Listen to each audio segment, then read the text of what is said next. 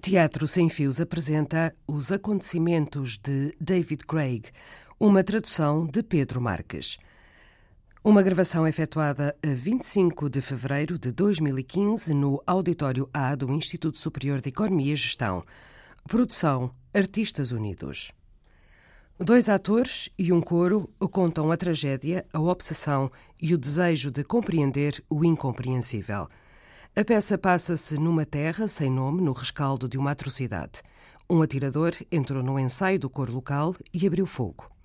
Um ano após o tiroteio, Claire, que se escondeu do atirador na sala de música e testemunhou a morte à queima-roupa de um dos cantores principais, luta para perceber o que viu. Torna-se obcecada pelo atirador, entrevista a família, amigos e políticos de extrema-direita a quem o atirador se associou e, numa emocionante cena final, o próprio atirador. Será ele louco ou um demónio? Ou apenas alguém zangado com uma arma? David Craig procura um retrato tanto do homem por trás da atrocidade como das vítimas encontramos ecos de Dunblane, dos bombardeamentos de Londres e de Columbine.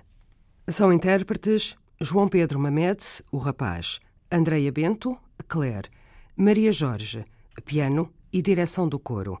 O coro é constituído por Alexandra Pato, Carolina Oliveira, David Cipriano, Diana Narciso, Francisco Souza, Gonçalo Beja, Lara Matos, Marco Mendonça, Maria Manuel Pinheiro, Mia Tomé, Nuno Fonseca, Pedro Paz, Rita Liberal, Rodrigo Ribeiro, Sofia Fialho, Tomás Varela e ainda o coro da Universidade de Lisboa, Mariana Camacho, Margarida Soares e Nuno Batista.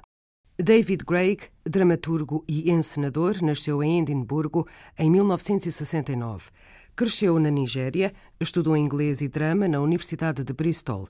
Foi cofundador com Graham Haddock em 1990 da Suspect Culture, uma das mais inovadoras companhias do Reino Unido. Tem sido representado em Espanha, Alemanha e França. David Craig foi escritor residente da Royal Shakespeare Company entre 1996 e 1997. Além de trabalhar em projetos para rádio, televisão e cinema, tem tido encomendas do Royal Court Theatre, do Royal National Theatre, da Royal Shakespeare Company e do National Theatre of Scotland. A estreia de David Craig em Portugal deve-se ao Teatro Esfera, que apresentou em 2009 Ilhas Distantes, numa tradução de Hugo Betancourt e encenação de João Craveiro. Os artistas unidos estrearam em 2010 Cantigas de uma Noite de Verão, uma peça de amores e desencontros com encenação de Francisca Arflot. Os comentários de Jorge Silva Melo, diretor artístico dos Artistas Unidos.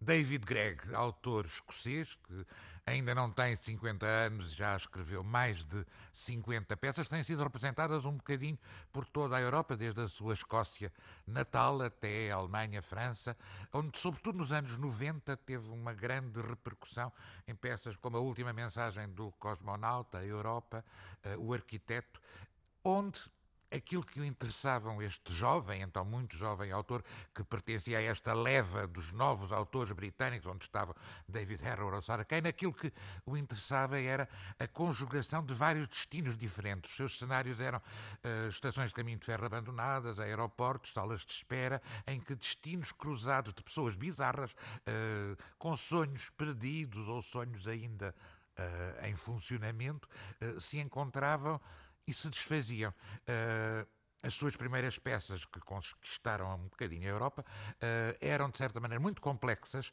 cheias de personagem.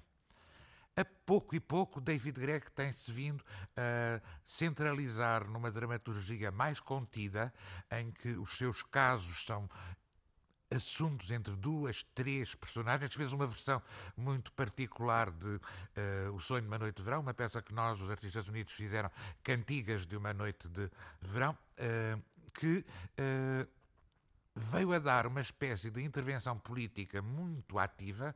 Nestes últimos anos, ele foi um dos grandes mentores em Edimburgo em Fife, eh, onde vive, da campanha pela independência da Escócia, mas também muito preocupado com uh, questões sociais. Estas suas últimas peças e os acontecimentos que hoje uh, apresentamos repercutem essa sua preocupação com uma sociedade que está em aceleradíssima mudança. Os acontecimentos são aqueles acontecimentos a que agora já estamos infelizmente habituados, a tragédia do costume, um adolescente que entra numa sala comunitária e que movido por não se sabe que fúria, que vingança, que dor, que mágoa, decide investir contra as pessoas que estão naquela sala de aula, naquele convívio, naquele aqui coro comunitário. E a situação que ele descreve é a situação muito simples de um jovem que entra e que dispara contra pessoas que estão a cantar. Mas a David Gregg não interessa a contar apenas estes acontecimentos. O que lhe interessa é o eco que estes acontecimentos têm nas pessoas que os viveram. Aqui, a assistente social que acompanha o caso e que estava presente na sessão uh, brutal do massacre, ou outras pessoas. E a peça passa-se em dois ou três níveis diferentes. Passa-se depois dos acontecimentos, passa-se quando a assistente social tenta redescobrir a pista que terá causado estes factos violentos e, infelizmente agora, já tão recorrentes e tão banais. Quando a assistente social mergulha numa espécie de precipício da sua própria vida ao tentar perceber quem é aquele rapaz, quem é de onde veio? Porquê é que ele tem este ódio? Como é possível, pergunta-se ela, amá-lo, dado que é também um ser humano. E essa é uma descida aos infernos que esta personagem, Claire, assistente social, vai fazendo durante a peça, enquanto o rapaz, que não tem nome, chama-se apenas o rapaz, se vai desfigurando em todos aqueles que o, que o fizeram. É ele mas é também o seu pai, o amigo, o psicólogo, o político de extrema-direita, de quem ele terá ou não seguido algumas instruções na sua cabeça infantil ou juvenil, exacerbada, com certeza. Mas, e é isso que encanta David Gregg, nós continuamos juntos e a cantar.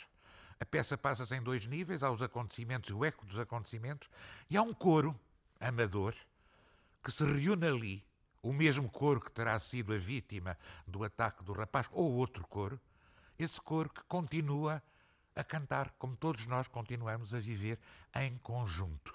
Falando destes acontecimentos que são trágicos e agora banais nesta nossa sociedade, aquilo que David Gregg interessa é como é que nós conseguimos sobreviver cantando ou voltando a reunir-nos ao Holocausto. E essa questão é a que põe em os acontecimentos.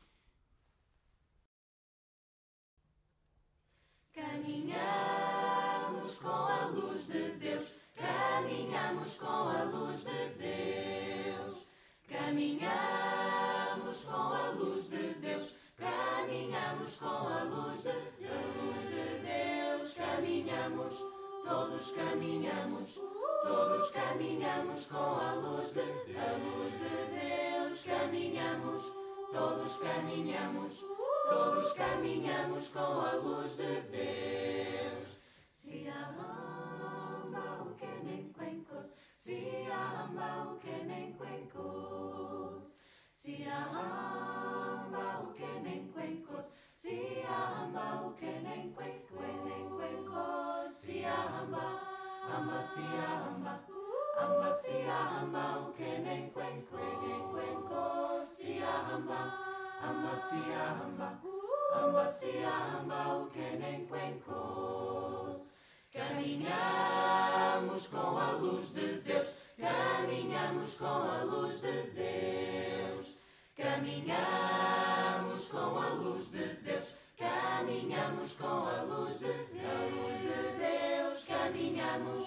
Todos caminhamos, todos caminhamos com a luz de, a luz de Deus. Caminhamos, todos caminhamos, todos caminhamos com a luz de Deus. Se arramba o que nem cuencos, que nem cuencos, que nem cuencos, o que nem cuencos, cuencos, hamba sia hamba hamba sia hamba o kenen quen quen quen ko sia hamba hamba sia hamba hamba sia hamba o kenen quen ko Olá! Entra! Não tenhas vergonha, aqui todos são bem-vindos. Como é que te chamas? Ok, tudo bem, não há problema. Trazes umas cadeiras comigo? Não te preocupes, nós aqui formamos uma tribo muito alegre. Pronto, porque é que não cantamos a canção do café? Podemos dividir-nos em dois grupos à volta do piano? Porque é que não te juntas a nós? Se te apetecer cantar, canta. E se não te apetecer cantar, tudo bem na mesma. Nem sempre nos apetece cantar.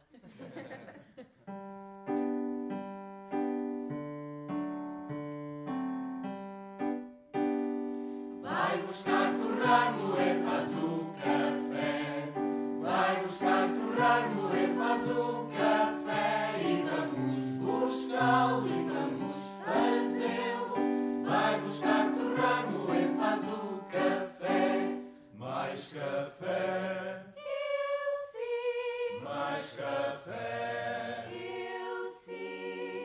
Mais café. eu sim. Vai buscar torrar, moer, faz o café. Vai buscar torrar, moer, faz o café. E vamos buscá-lo vamos fazê-lo. Vai buscar torrar, moer, faz o café. Mais café. Eu sim, Mais café. eu sim, Mais café. eu sim. Imaginem um rapaz, um rapaz aborígene, pé, nos penhascos do rio Ilauara, no preciso momento em que três naus vindas de Inglaterra entram nas águas cinzentas da Bahia. Velas brancas enormes. Obra assim nunca viu ele. É uma cena de extraterrestres. E nestes navios vão presos pessoas numa situação que o rapaz nunca conheceu. Há oficiais e hierarquias, pessoas em condições que o rapaz nunca conheceu. A bordo destes navios vêm religião e doenças e uma série de ferramentas de desumanização e violência que se irão abater sobre o seu povo. Mas o rapaz ainda não sabe isto. Ele ainda não sabe nada disto.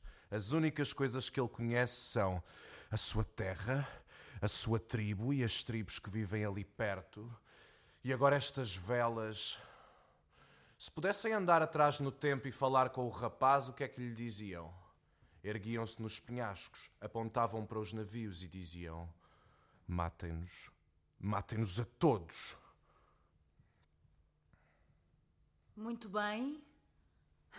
Podem sentar-se, por favor. Comecei a fumar outra vez. Às vezes surpreendo os idosos lá do centro de dia, quando pego no tabaco deles e digo: Por amor de Deus, digo eu, por amor de Deus, não se enrolam cigarros assim. Enrolam-se assim. E enrolo-lhes um cigarro fininho, bem apertado, com um pequeno fio de tabaco. É assim que se enrola um cigarro, digo. E depois acendo e fumo. Como é que tu eras antigamente, Claire? Antigamente? Antigamente eu era boa. Antigamente nós éramos felizes. O nós somos eu e a Catriona. A Catriona é a minha companheira. Ela constrói yurtes, aquelas tendas assim. Era a minha companheira. É. Eu não sei, é. Acho. É. Vivíamos numa casa junto ao mar. Atrás da casa ficava o esconderijo, nos bosques no monte apanhávamos cogumelos e mirtilos, estás a ver? Alho silvestre, coisas selvagens. Eu dirigia um coro no centro de dia ligado à igreja. Dirigia um coro onde juntávamos pessoas fragilizadas, idosos, exilados, imigrantes, mães adolescentes e assim era um. A ideia era. Tu podes imaginar. Cantávamos. Rezam Sim. e, Nada. dadas as circunstâncias. Dadas as devia ser- circunstâncias, até podia pensar que tinha direito a uma visita de Deus. Até podia ter pensado que o mínimo que ele podia fazer era aparecer, não achas? De que tipo de circunstâncias achas que ele estava à espera? Um genocídio? Ele está aqui. Acredito em ti. Quase ninguém acreditaria. A fé não é fácil, bem sabes. Os acontecimentos põem-nos à prova.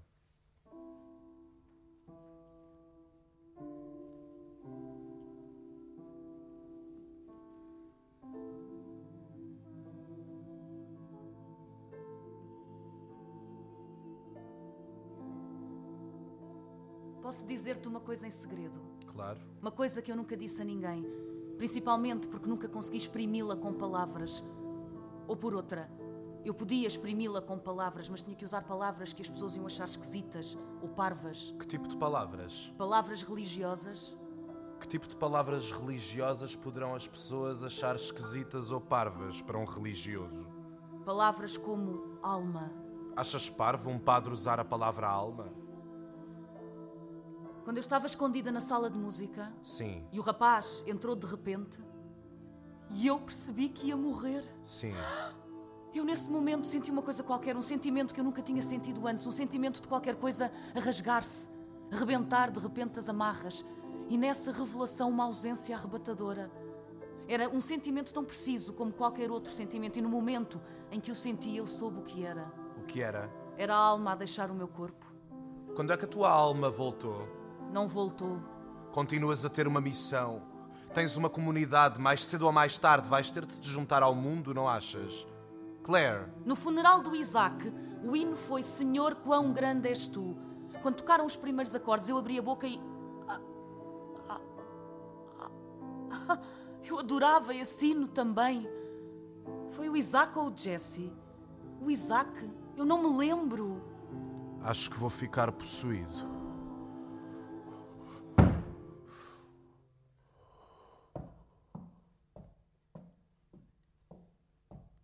O guerreiro viking xamã era considerado invencível porque combatia nas batalhas num estado alterado ou possesso.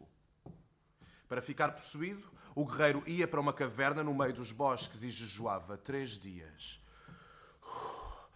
Vivia em comunhão só com o seu espírito protetor, um lobo ou um urso, quase sempre. Copiava os movimentos do animal e corporizava o seu ser. Depois, quando estava espiritualmente pronto, ingeria uma quantidade de cogumelo das moscas, normalmente quando bebia urina de veado macho. O guerreiro ficava inconsciente. Durante o sono, revirava-se, debatia-se, vomitava e depois acordava. Cheio de força, descia a montanha a cantar a sua canção, uma canção para o induzir na sua fúria assassina. Descia a montanha como um trovão e chegava ao terreiro do inimigo no preciso momento em que o povo dele estava em festa. Deitava a porta abaixo, levantava o machado, ficava possesso.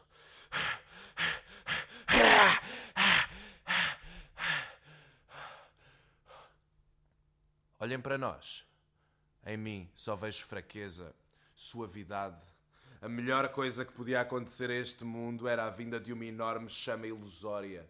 Uma chama ilusória que varresse todas as ruas e avenidas e arrasasse as lojas e escritórios e nos reduzisse a cinzas nos nossos postos de trabalho.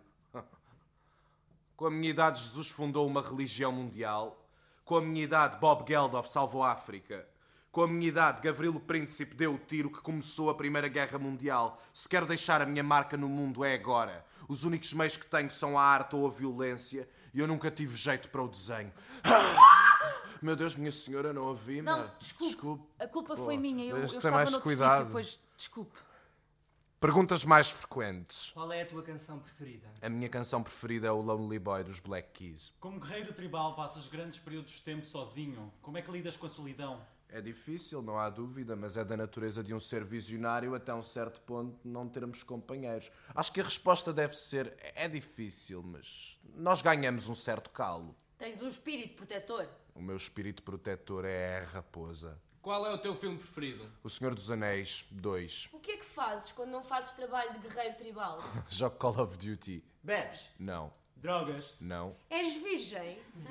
não, És homossexual? não. Odeias estrangeiros? Ainda bem que me fazem essa pergunta. Eu não odeio estrangeiros, odeio que os estrangeiros estejam cá. Há uma diferença. Acreditas na vida depois da morte? Apenas no sentido de ter ficado gravado nos circuitos neuronais que encontrei durante a minha vida.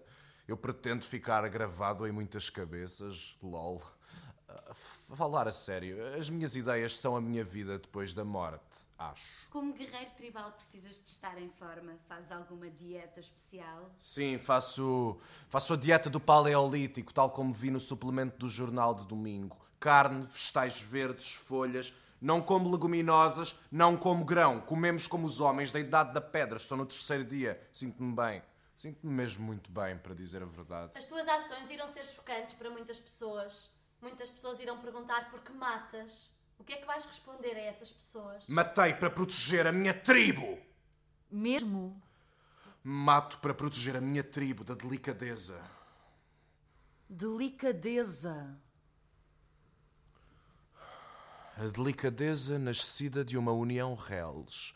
Uma ilusão promovida por elites falhadas que se agarram ao poder e à riqueza através do trabalho de imigrantes e a globalização. Eu não sei porque é que lês esta porcaria, Claire. Nos terreiros dos inimigos encontraremos as nossas almas. O sangue torna a terra fértil, tem de se derramar sangue a proteger a tribo. Desliga. Eu só quero ler um bocadinho mais. Queres chá? Estou bem. É só que deves ter entornado esse. Entornei. Queres que limpe? Tudo bem. Pode manchar. Tem de se derramar sangue a proteger a tua tribo. A quem é que ele se refere? Neandertais? Ninguém sabe. Ele sabe. Isso interessa. Claro que interessa. Porquê? Por amor de Deus! Catriona, interessa porque eu não o percebo. Como é que eu o posso odiar se eu não o percebo?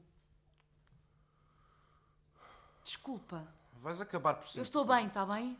Eu estou bem, porra. Não me assustes mais, não limpes coisas. Deixa lá fazer uma nódoa, está bem? Está quieta. Desculpa. Não, desculpa.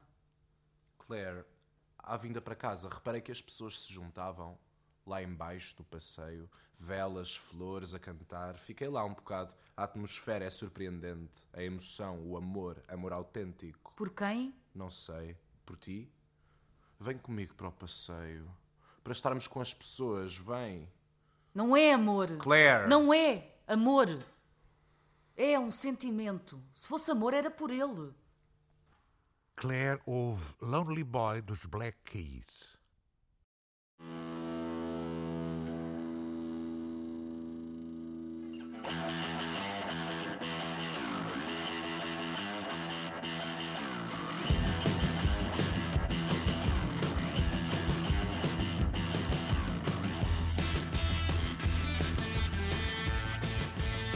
Roubaste um Twix. Não roubei. Saíste sem pagar. Não estava lá ninguém. Um scanner. Exato, uma máquina, uma caixa eletrónica grande. O que é que eu faço com uma coisa dessas? Estava lá um assistente. E depois? Podias ter pedido ajuda. Pedi. O que é que eu faço com isto? Perguntei onde é que eu ponho o dinheiro, eu só quero um Twix. Precisa de ajuda? Perguntou ela. Olhe para mim, o que é que eu sou? Um animal? Um balde de carne dentro de uma marmita? Uma vaca, sou uma vaca, é isso que eu sou? A aliviar-me lentamente no matadouro, a mugir até desaparecer. Sim, disse eu, é claro que preciso de ajuda, porra. Isso é uma maneira um bocado insuportável de pedir ajuda, É? não, Claire? Não acho. Provocar pessoas é Eu um não a provoquei. insu- Saíste sem pagar. Porquê é que eu havia de reconhecer uma pessoa que nem sequer se dá ao trabalho de saber da sua própria existência? Aquilo que eu quero saber, Tu és Claire, o psicólogo, não é? Aquilo que eu quero saber é ele é louco, é... Quem? o rapaz. Isso era importante? Claro, Porquê? porque se ele fosse louco, não era culpa dele, era Então de quem era a culpa? da natureza. É como o cancro, qualquer pessoa pode ter cancro. E se ele for normal? Então tem de ser mau. Provavelmente dizíamos que sofria de insuficiência empática. O que é que isso quer dizer? Quando alguém revela falta de empatia, podemos dizer com toda a certeza que se desvia dos padrões humanos. Se me disseres que uma pessoa planeou causar sofrimento deliberadamente a um grande número de pessoas, posso garantir-te que o comportamento dessa pessoa é empaticamente insuficiente. Quando eu estava na sala de música, escondida com a Dona Singh, ouvimos passos. A Dona Singh estava com tanto medo que gritou. Ele abriu a porta com um pontapé e descobriu-nos. E depois disse: Tenho uma bala, vocês são duas. Qual de vós é que eu mato? Qual de vós é que eu mato? Crueldade. Ele não estava com empatia insuficiente quando fez a pergunta. Ele sabia exatamente o que estávamos a sentir quando fez a pergunta. Para o compreender, teríamos que lhe fazer uma entrevista e investigar o seu passado familiar. Sem isso, é só especulações. É louco ou é mau. Entretanto, aquilo que temos de pensar é em ti. Eu estou bem. Eu estou só a pensar se estarás zangada. Eu não estou zangada. Tens a certeza? Eu consegui ficar com o Twix, não foi? Porque és tu quem está aqui. Como é que podemos compreender o que te aconteceu? Eu não quero perceber o que me aconteceu. Eu sei o que me aconteceu. Eu quero perceber o que é que lhe aconteceu a ele.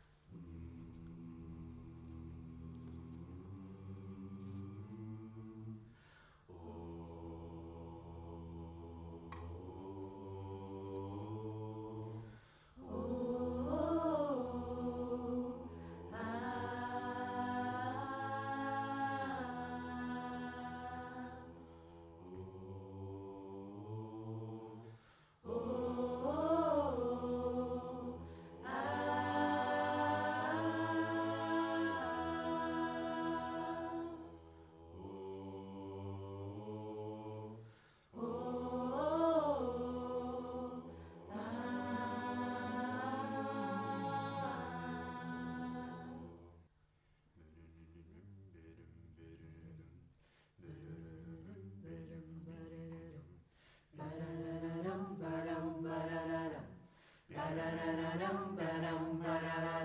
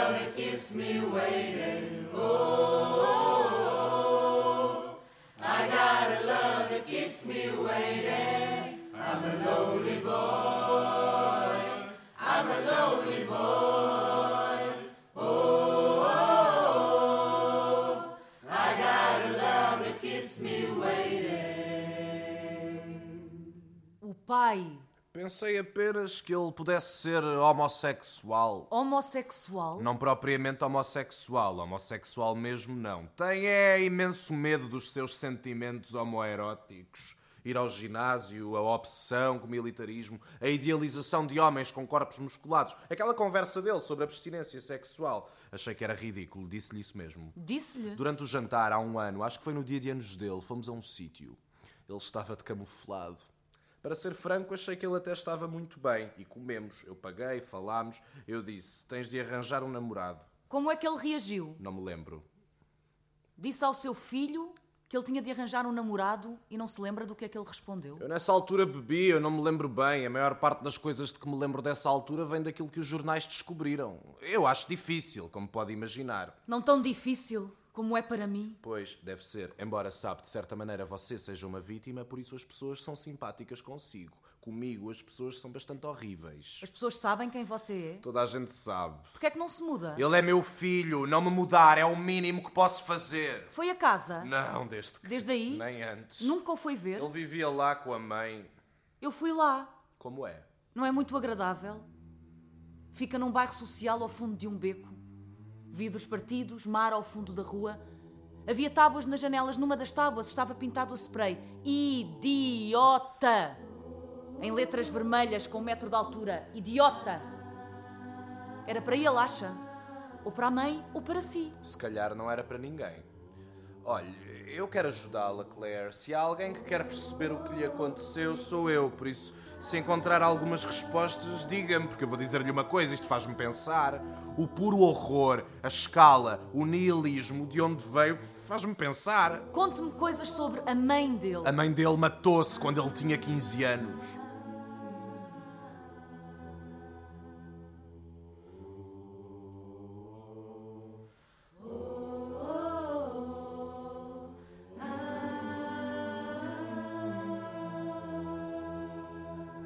Jornalista. Conte-me coisas sobre o Ibn Khaldun. Oh meu Deus, outra vez não. O rapaz citou coisas do Ibn Khaldun que você disse. Olha, escrevi um livro, um livro ligeiro, para ser lido na casa de banho, onde exprimia um conjunto perfeitamente válido de questões sobre a decadência da sociedade contemporânea. E agora, o meu nome é Lama, quer dizer, é tudo um pesadelo. Velho a gemer. Ibn Khaldun sabia uma ou duas coisas sobre os gemidos. Este filósofo árabe da Idade Média era o protótipo do velho casmurro. Defendia que a história é uma batalha infindável entre os pretenciosos das cidades e os guerreiros do deserto. O velho Ibn percebeu que quando as cidades ficam ricas, a riqueza traz a decadência. Por isso, acabará por vir do deserto a cavalo à desfilada uma horda de bárbaros tribais que as vai conquistar. É a purificação pelo sangue. A civilização renova-se a si mesma, mas depois o que acontece é que os homens das tribos se tornam negociantes das cidades. Claro, tornam-se ricos e delicados. E em breve também eles ouvem trompetes e tambores. E uma chama ilusória surgirá no topo das dunas para purificar mais uma vez a cidade. A chama ilusória Sim. que ele leu no seu livro. Se ela fizesse o que eu desejo, vinha cá consumir as pessoas dos reality shows e não coros. Olhe, tem tudo a ver com o lado em que você está. E você, de que lado é que está? Eu estou entre os muros da cidade com os maricas e as pessoas do teatro. E ele, Onde está? Anda por aí, a vaguear por entre os escombros da vida moderna, desesperado, à procura de qualquer coisa a que se agarrar, uma certeza. Um pai? Talvez.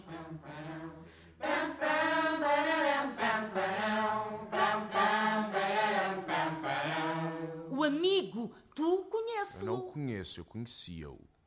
Andei na escola com ele, mas não era amigo dele. Mas conhecia-lo. Conhecia-o porque éramos ambos impopulares. Durante os intervalos, escondíamos atrás das casas de banho do pavilhão de ciências para não nos baterem. Amparávamos-nos um ao outro, só isso. Não éramos íntimos, estávamos próximos. Amparavam-se? Ele levava porrada. Na maior parte das vezes andávamos juntos, falávamos. Falavam de quê? Miúdas, o exército, marcas de carros, Playstation. Porque é que ele era impopular? Porque era fraco. Fraco. Mentalmente, era um bocadinho frágil, está a ver? As pessoas implicavam com ele porque ele era frágil? Sim. Isso é horrível. Está surpreendida? Estou. Você devia ser popular. Os miúdos populares acham que as pessoas são naturalmente boas, mas não é verdade. As pessoas são naturalmente más. Quando se é um miúdo impopular na escola, fica-se com uma visão da humanidade muito especial, com icterícia, podes dizer. É deprimente. Não acho. Acho até libertador. Os padrões pelos quais temos que viver são bastante baixos.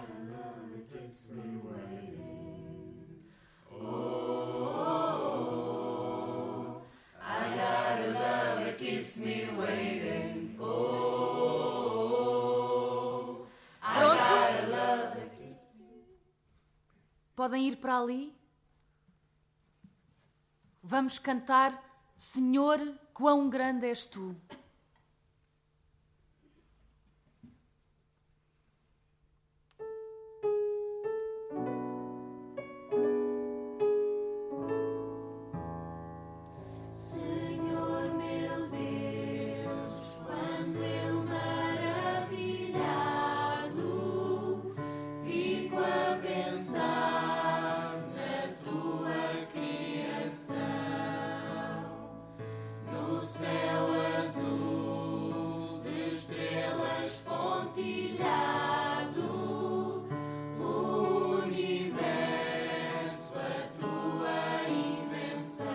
Parar aqui.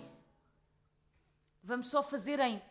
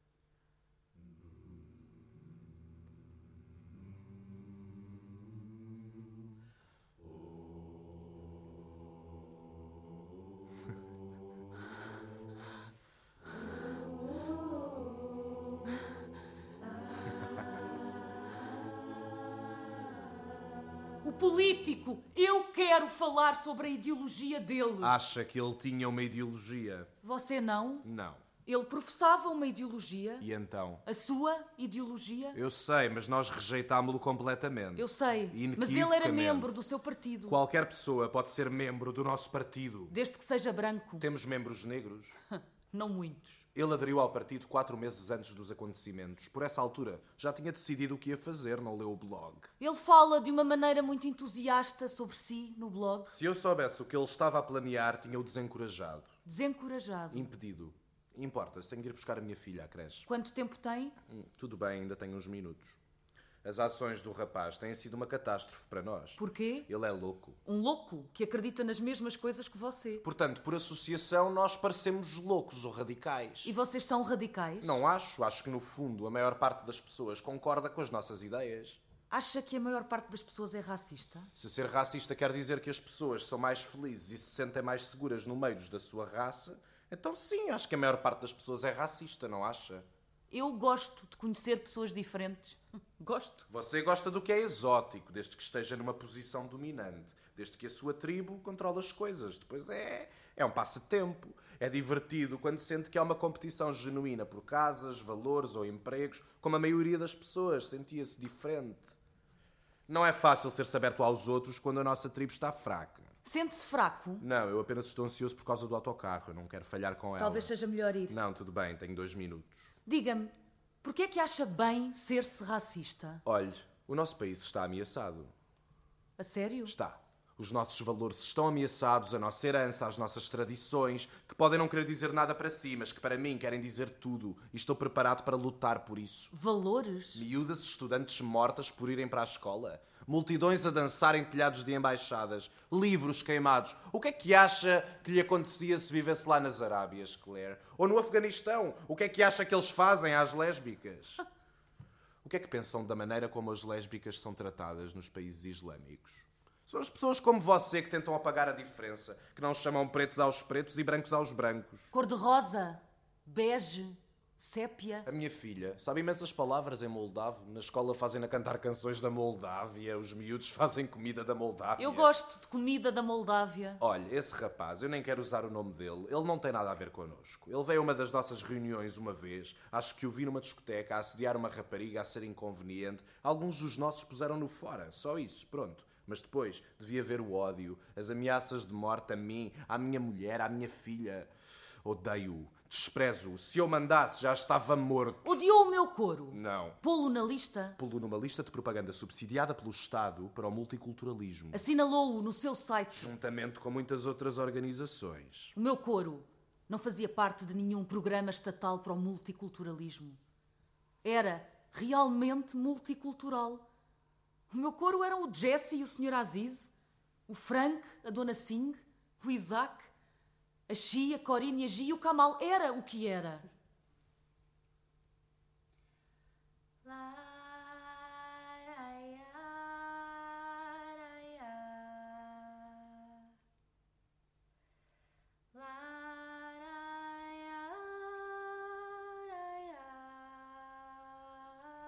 Vejam, nasceu agora mesmo um bebê. O cabelo molhado, uns olhos cinzento azulados e cá um par de pulmões. Vejam, um bebê quente, viscoso, estendendo os braços às cegas procurando a mãe. É um rapaz. Ando com o tempo para trás, para o momento em que ele nasceu. A mãe pega nele, a enfermeira sai com ele para o limpar. Eu sou a enfermeira. Põe a mão por cima da sua cara e deixo-a lá ficar até ele ceder. Shhh, digo eu, está tudo bem, está tudo bem, está tudo bem. Levo-o à mãe e ao pai. Vejam o bebê quieto, calado no berço.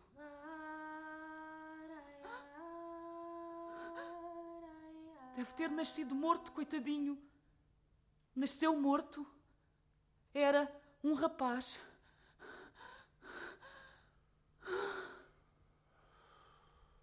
Onde é que estiveste? Fui ao esconderijo. Os jacintos estão em flor, parece primavera. Como é que correu com o Dr. Palma? Foi interessante. Isso é bom, não é? É bom. Falaram de quê? Do rapaz. Ok. Ele não é louco, Catriona. Pelo menos naquele sentido em que se possa dizer que sofra de um síndrome de massacre. Um síndrome em que o primeiro sintoma indicativo é o planeamento e a execução de um massacre. Muito bem. Ele teve de reprimir as emoções, o que prova que tem emoções, portanto também não é psicopata. Porque eu pensei que Ele a é ideia de ir estranho. ter com o Dr. Estranho, mas ele Palma não é era para te pôr dormir. As suas opções políticas não estão verdadeiramente enraizadas. A sua infância foi difícil, mas não foi catastrófica. Ele não fez nenhum treino paramilitar, portanto, qualquer que seja a razão, ela não é uma razão. Tem de haver outra maneira para explicar qualquer coisa para além de. Para além? Para além da razão. Exato. O- ok. O Dr. Palma disse-te alguma coisa sobre ti? Deu-te alguns comprimidos? Deu, drogas? mas deitei fora. Claire! Já custa lutar contra o mal O sem mal? ter a cabeça cheia. Sim! A palavra é o mal, foi ele que a trouxe. Se eu conseguir descobrir a causa. E se não descobrires? E não se as pensar coisas más mais? acontecerem, pura e simplesmente. Eu posso dormir, percebes? E se a própria tentativa de tentar perceber o que te aconteceu for apenas uma forma de masoquismo? Uma interminável investida tua contra a parede na esperança de a derrubares, o que não vai acontecer, e mesmo que acontecesse, só irias Ele é um encontrar ser humano. uma parede atrás Se dessa. ele é um E ser se estas humano, coisas acontecerem, eu e posso simplesmente... relacionar-me com ele. Relacionar-te? Sim. Claire, tu neste momento nem te consegues relacionar comigo e eu estou a tentar, eu estou mesmo a tentar.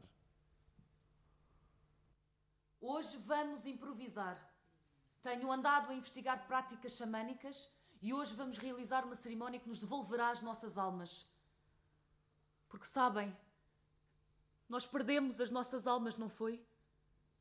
Eu pus uma infusão especial de ervas na água.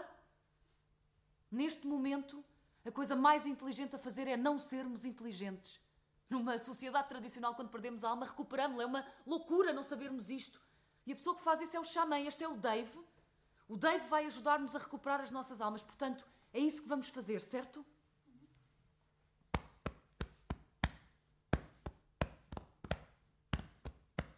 Vamos construir uma cabana de sonho. Como não temos realmente uma cabana, vamos usar os nossos corpos para formar um círculo.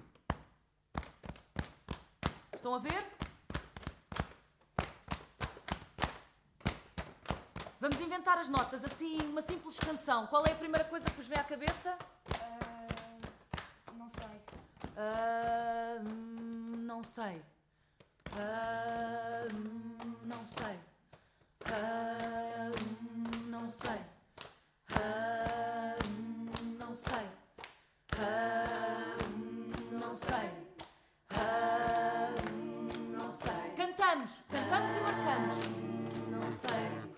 Ah, não sei.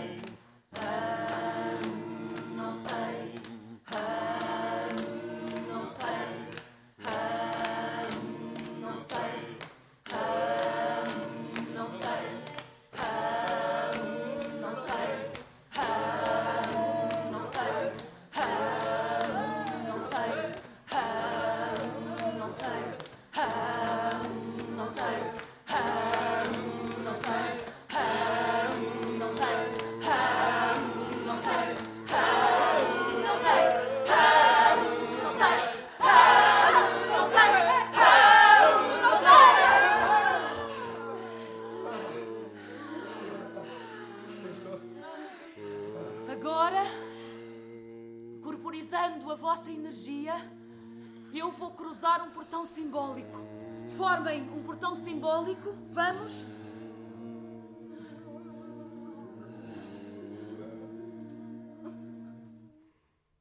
Claire? Claire? Acho que é melhor fazermos uma pausa. Devo ter desmaiado.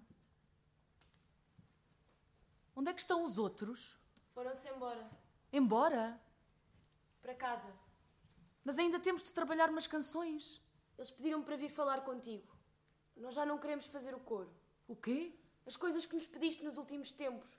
As cerimónias xamânicas, cantos de morte aborígenes, lamentos gaélicos, listas de mortos, gritar, não são divertidas. Não são divertidas? São deprimentes. Mas eu estou a ajudar na nossa cura. Mas tu estás sempre a falar disso. Nós gostávamos de cantigas pop e de hinos. Não queremos continuar a lidar com o que se passou. Queremos esquecer. Talvez seja melhor esquecer. Eu, eu peço desculpa. Adeus, Claire. Obrigada por teres feito o coro. Isto não é chá verdadeiro.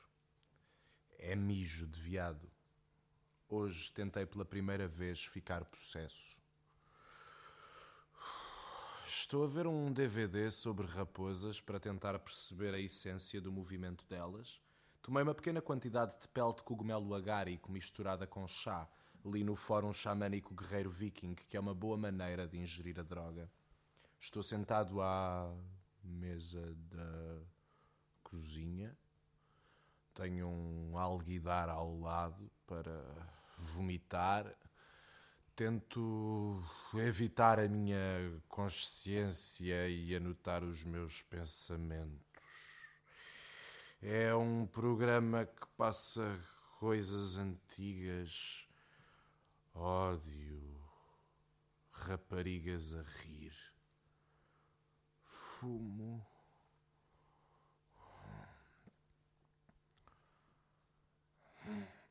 Gosto de o imaginar naquela noite, possesso pela primeira vez, um órfão ao luar a cantar, a andar, a patrulhar os caixotes do lixo no paradão, à procura de uma tribo para proteger. Às vezes gostava que o tivéssemos adotado. Sempre quisemos filhos a Catriona e eu, não foi? De facto, é uma história muito bonita. Adoramos esta história. Um dia íamos a passear no paradão e vimos este rapaz. Quantos anos é que ele tinha? Quantos anos é que dizias que ele tinha? 15. Vamos dizer que tinha 15 anos. Estava sentado em cima de um caixote do lixo no paradão, com os joelhos encostados ao queixo e tinha uma cara fantástica. Parámos e dissemos olá. Ele não disse nada, claro, mas nós continuámos a conversa e soubemos que a mãe dele tinha saltado de uma ponte e que o pai era alcoólico. E por isso ficámos à conversa, não foi? E nós devemos ter sido exatamente aquilo de que ele precisava naquele momento, porque ele seguiu-nos até casa e nós convidámos-lo a entrar. Entra! Dissemos nós, não foi? Não te preocupes, dissemos nós, não mordemos. Queres pão caseiro? e sabem uma coisa? Ele nunca tinha tido nada caseiro. E pronto, adotámo-lo. E ele agora está em Cambridge a estudar Direito. Está na universidade a estudar Informática. Está na faculdade. Ah, Trabalha numa loja, numa oficina. É feliz. Está morto, morreu, está morto. Estava aqui a pensar que talvez devesse arranjar um emprego. Um emprego? Capelã, talvez? Onde? Costa Leste, praias. Era maravilhoso. Que tipo de capelã? Numa prisão de alta segurança. Tu não consegues dormir, não consegues comer, o que é que tu vais fazer para uma prisão? É importante transformar as coisas negras em luz. Numa prisão? Sim? É onde ele está, não é? Não. Eu não sei, Não, talvez. não chega. Para com isso. Para com o quê? Tens de parar com isto já. Tu devoras a mais pequena informação dele, a que deitas as garras, qualquer coisa. Qualquer coisa que te possa dar mais algum pormenor, mas eu não. Tu? Sim. O que é que tens a ver com ele? O que é que eu tenho a ver com ele? Também podes vir à prisão. Estás a ser sarcástica? Tu podes fazer as tuas tendas onde quiseres. Estou farta disto. Farta de quê? De ti, farta de ir para a cama contigo. Tu não me podes deixar. Por que não? Porque eu sou a vítima. Deixa-me passar. Eu aqui sou a vítima, tu não me podes magoar outra vez. Por favor, não te ponhas à minha frente. Eu não estou à tua frente. Estás à minha frente. Beija-me. Não. Faz só isso. Larga-me! Cuspiste-me. Desculpa. Eu peço-te imensa desculpa. Oh, meu Deus. Porquê é que não nos vamos as duas embora? Só nós as duas. Eu podia aprender a fazer uma bomba. Se pudéssemos levantar-nos e ir para a Somália, para um campo de guerrilheiros, para o Iona, para um festival de espiritualidade. Podíamos ver vídeos de jihadistas, podíamos ficar numa comunidade lá, tu podias rezar, eu podia fabricar uma bomba com pregos e parafusos e pedras que explodisse numa mochila e abrisse um buraco em tudo e em todos. Podíamos fazê-lo. O que é que achas? Claire, porque estou a ficar sem tempo. Se quero deixar uma marca no mundo, é agora. Quando tinha a minha idade, Jesus criou uma religião. Quando tinha a minha idade, Bob Geldof salvou a África. Gavrilo, o príncipe, começou a Primeira Guerra Mundial. Não brincava em serviço, queria fazer guerras. Se quero deixar uma marca no mundo, se quero deixar uma marca no mundo, se quero deixar uma marca no mundo,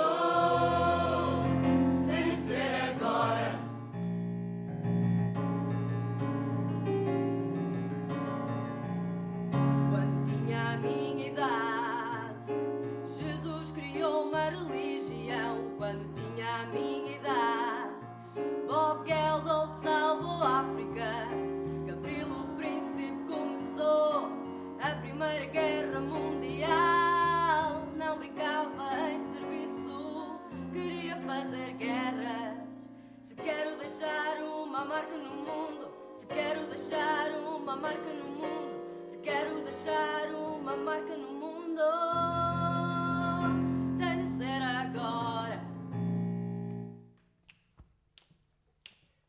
Quando tinha a minha idade, Jesus criou uma religião quando tinha a minha idade. Geldof salvou a África.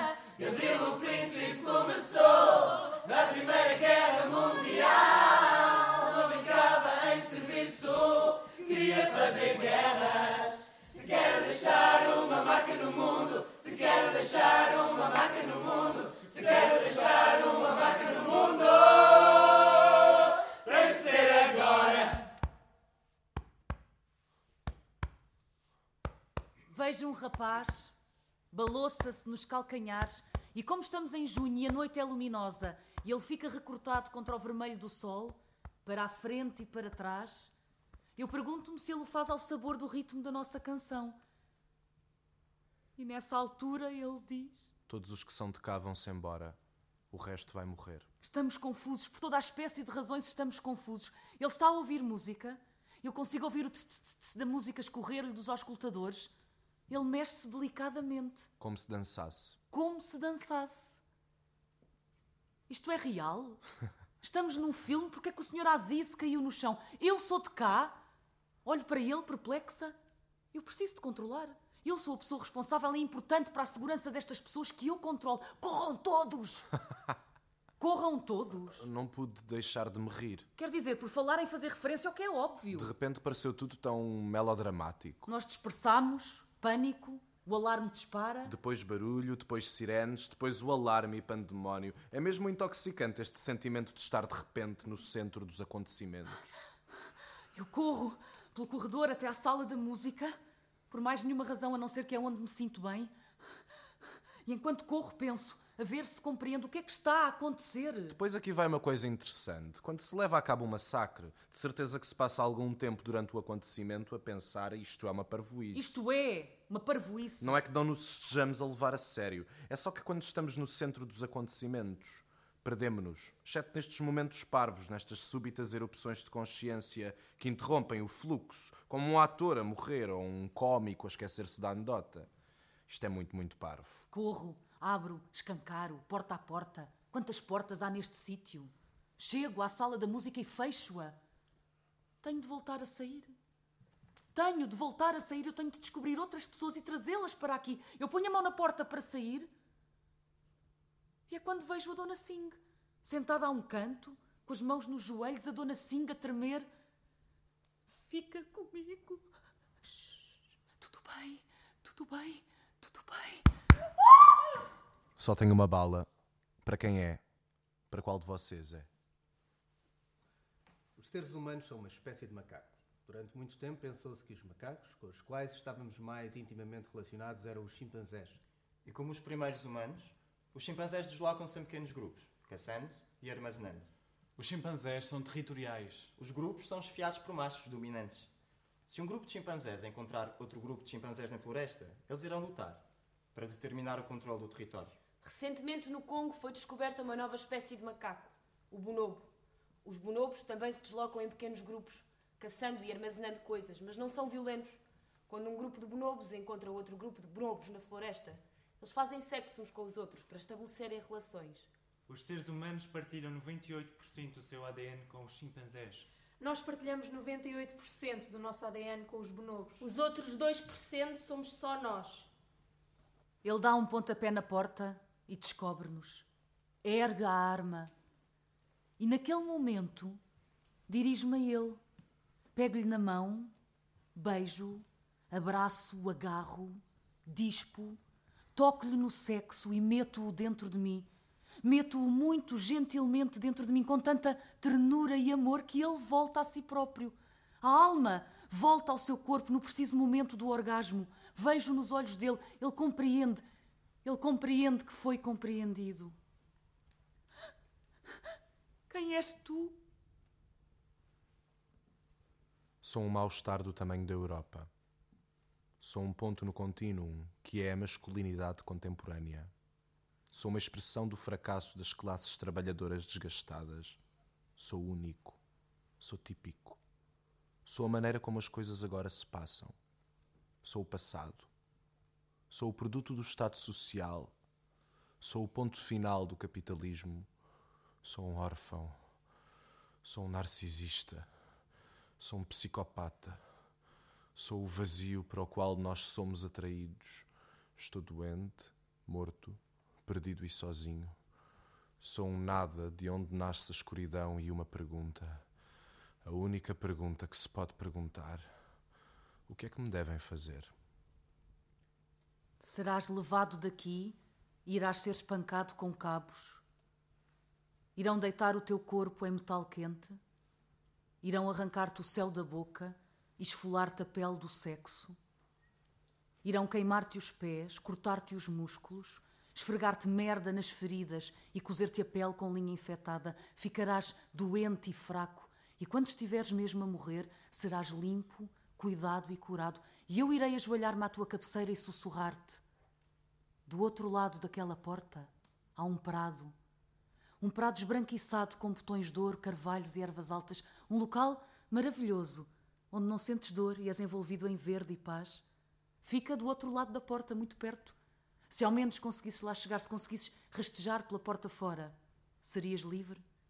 E eu irei abrir-te a porta e ficarei a observar-te enquanto tu arrastas as pernas cocheando e depois, quando estás mesmo no limiar, dou-te uma pancada no pescoço e parto-te a espinha.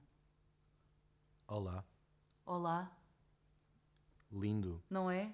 A admirar a vista? Sim, As estrelas e a lua e o mar. o silêncio. O silêncio, sim. Quer dizer, sem contar com o vento. Nem há trânsito. Pois é estranho. Isto costuma ser bastante barulhento, o barulho da autoestrada, mas hoje até está muito calmo. O trânsito parou.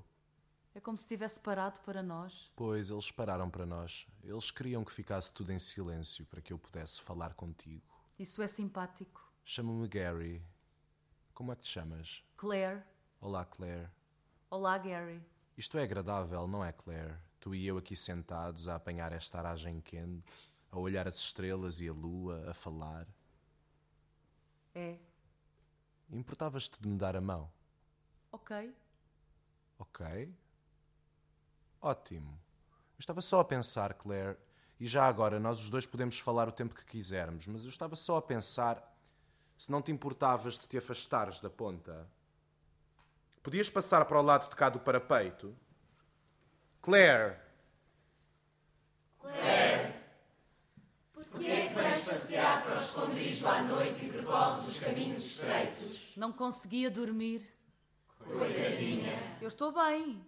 deve ter frio. Andas aí de t-shirt, calças e descalça. Ah, pois. Que vergonha. Eu esqueci-me, não estava à espera de encontrar ninguém. Não, eu estou bem.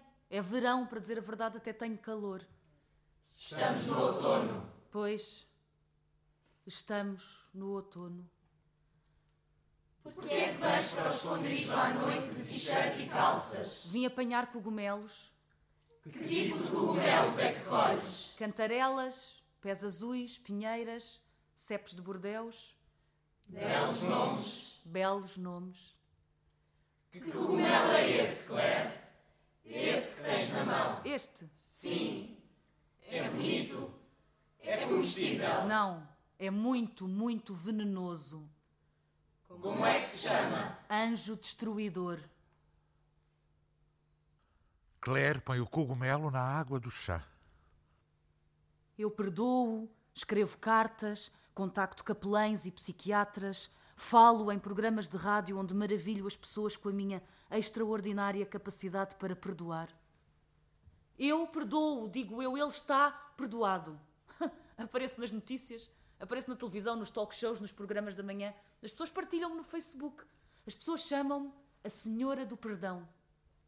Como é que consegues, perguntam elas, como é que consegues perdoar depois do que ele fez essa besta?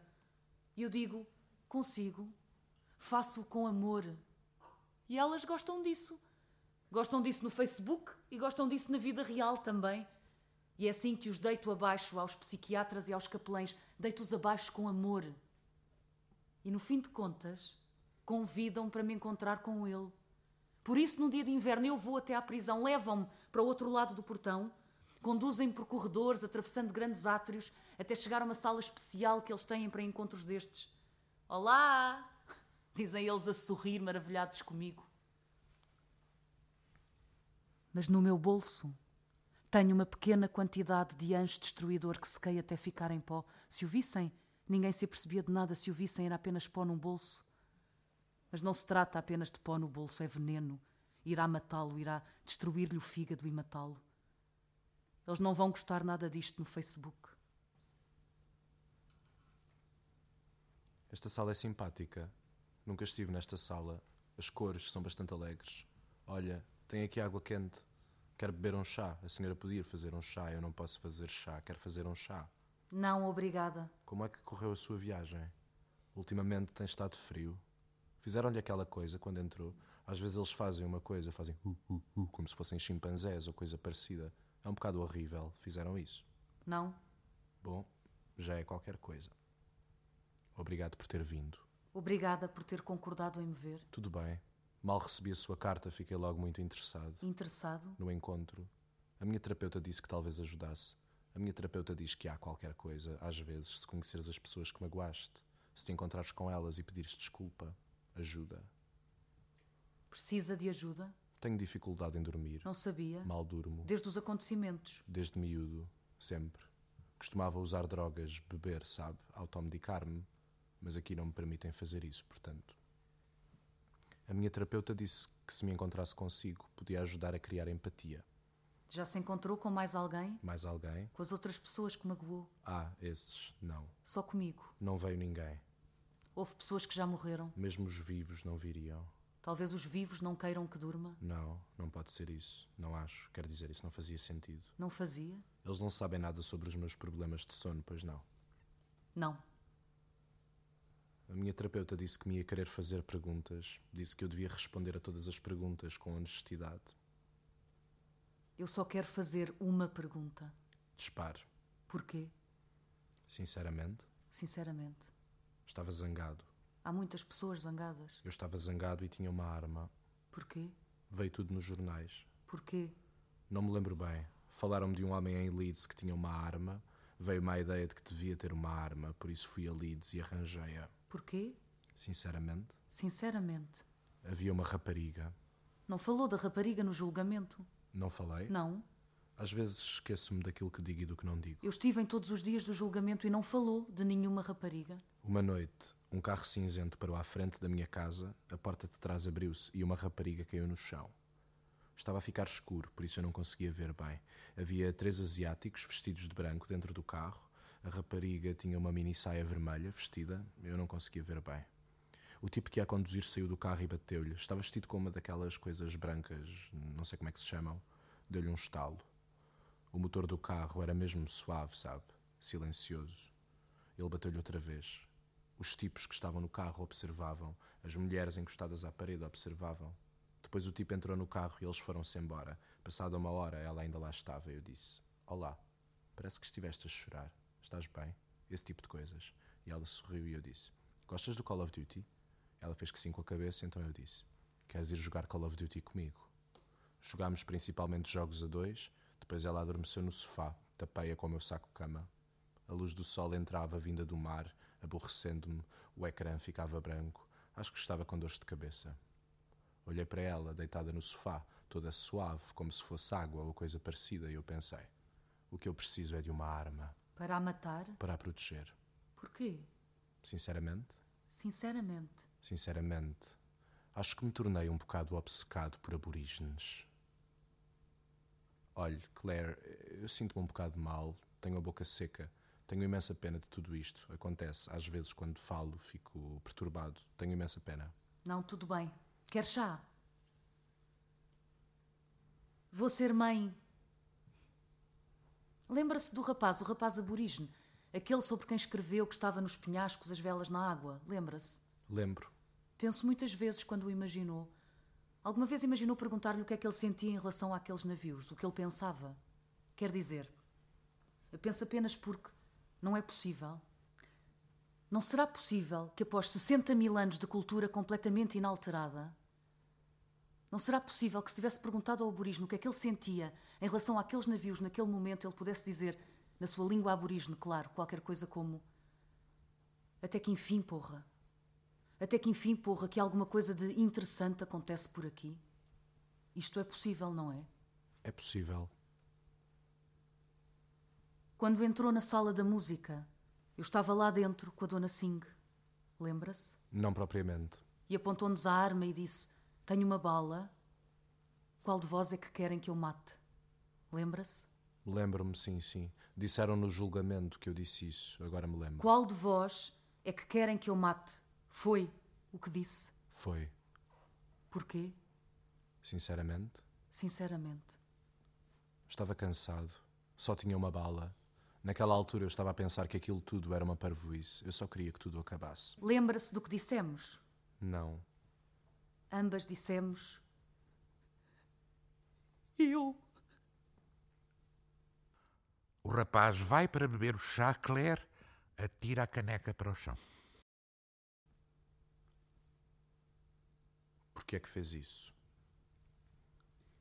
Claire? Ah, o senhor deve ser o novo porteiro. Sim. Acha que devo pôr mais cadeiras? Eu pus um recado no painel, dizia: o coro está de volta como antigamente. Portanto, agora as pessoas sabem, não é? Mesmo assim, às vezes à noite dão coisas na televisão. Acha que devo tirar mais cadeiras? Acha que vai aparecer alguém? Acho que vai correr tudo bem. As pessoas vão aparecer.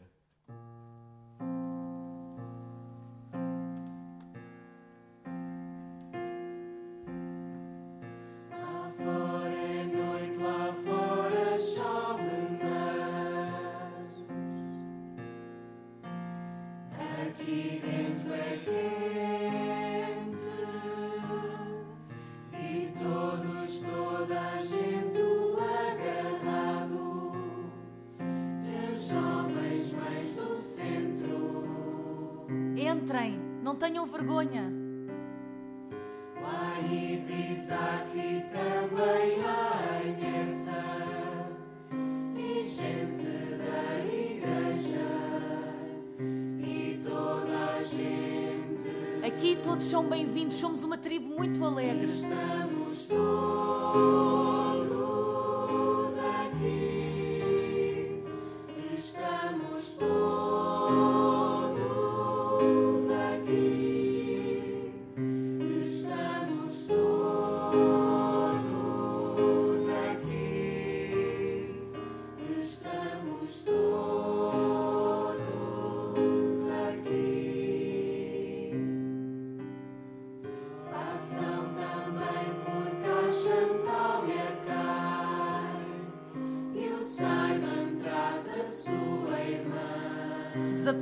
cantar, cantem. E se não vos apetecer cantar, tudo bem na mesma. Nem sempre nos apetece cantar.